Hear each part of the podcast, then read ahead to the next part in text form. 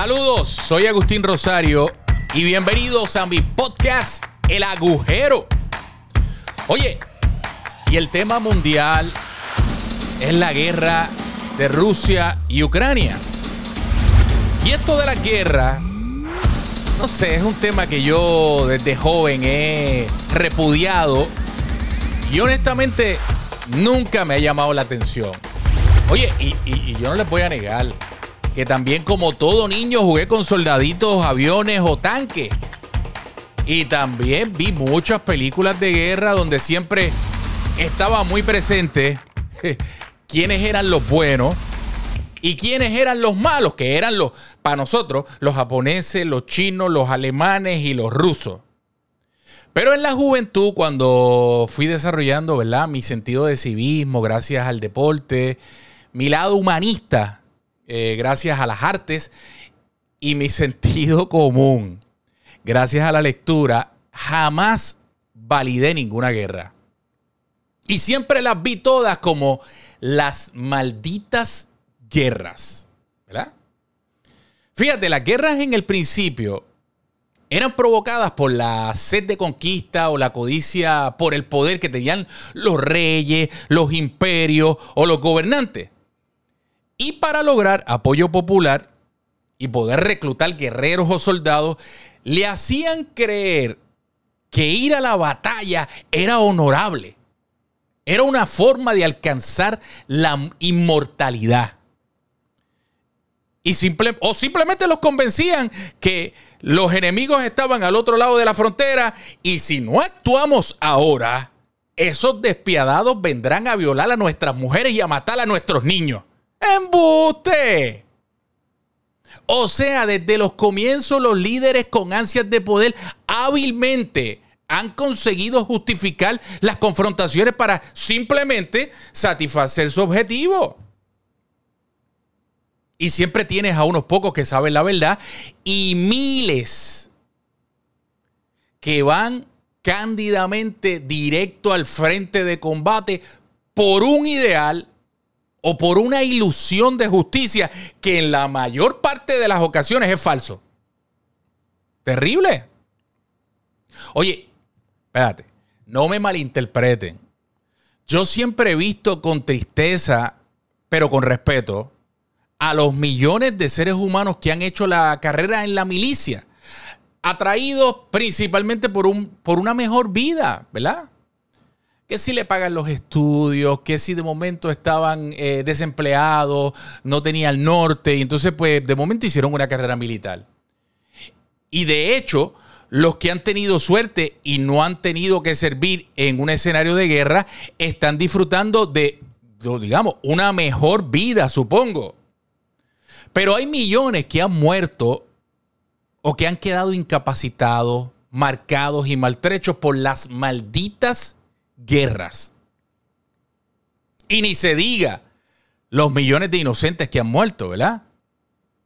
A mí, honestamente, me resulta patético cuando en un juego de béisbol o fútbol escucho la mentirosa frase, eh, tenemos aquí a 50 eh, de la Marina o del Navy o del Army, eh, y entonces dicen, gracias por su servicio a nuestra nación que en la mayoría de las ocasiones es un servicio que no ha sido necesariamente el de una legítima defensa a la patria.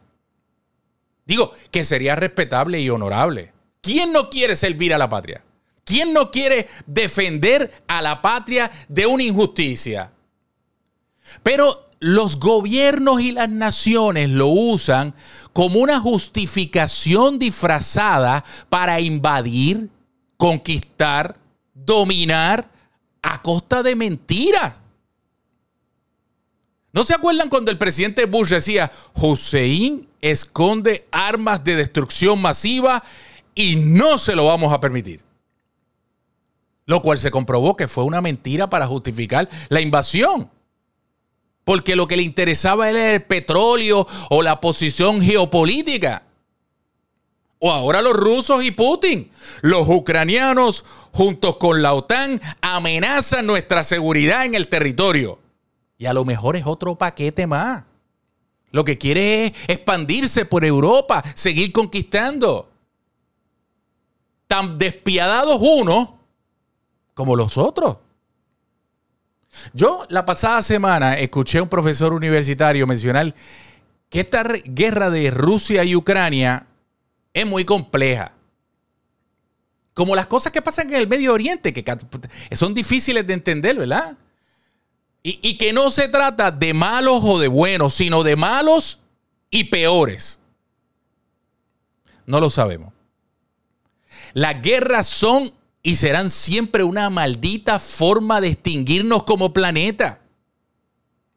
En estos días se ha estado hablando mucho de la amenaza nuclear y de... De hecho, yo vi un reportaje, escuchen esto, que las bombas nucleares actuales son 3.500 más potentes cada bomba que la bomba que cayó en Hiroshima y que fue una. O sea, estos anormales o estúpidos pueden desaparecer el planeta con 50 o 100 bombas de esas. Y tienen miles. Y todo por quién es más poderoso en la Tierra. Ya van más de 15 días de ataque ruso en Ucrania. Más de 3 millones de ucranianos se han refugiado en otros países. Creo que la lista de muertos va por 8 mil. El presidente de Ucrania le tuvo que coger la, frase prestada a Carmen Yulín. No me dejen solo. Y sí, a él y a los ucranianos le está pasando como a todos los seres humanos que a la hora de la verdad no aparecen los amigos. Y la salvación, pues, es individual. Mientras acá, al otro lado del mundo, nosotros seguimos como espectadores, ¿verdad? Y pues seguimos nuestras vidas y lo único que nos preocupa es el precio de la gasolina o que la próxima entrega de Amazon no se atrase por la cosa de la guerra. Damas y caballeros, nuestro mundo no va a ser mejor mientras cada uno de nosotros no internalice, deteste, repudie y tome como personal todo lo que destruye al ser humano. Por ejemplo, el daño al ambiente o las malditas guerras. Oye, y yo sé que cada uno de nosotros no tiene el botón para parar la guerra. No estoy diciendo eso. Pero tiene que empezar por nosotros, tiene que empezar con un granito de arena. Cada uno de nosotros individualmente, cada uno de nuestros hijos, cada uno de nuestra familia.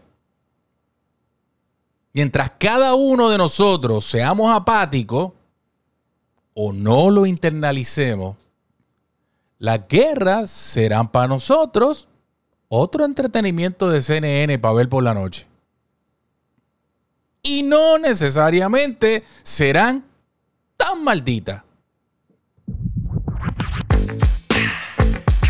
Gracias por ver y escuchar mi podcast El Agujero por YouTube, Facebook, Spotify, Apple Music. Oye, recuerden que me pueden buscar en mis redes sociales, Instagram, Facebook y Twitter. En Facebook, Agustín Rosario Fanpage. En Instagram, Agustín Rosario 1. Los veo.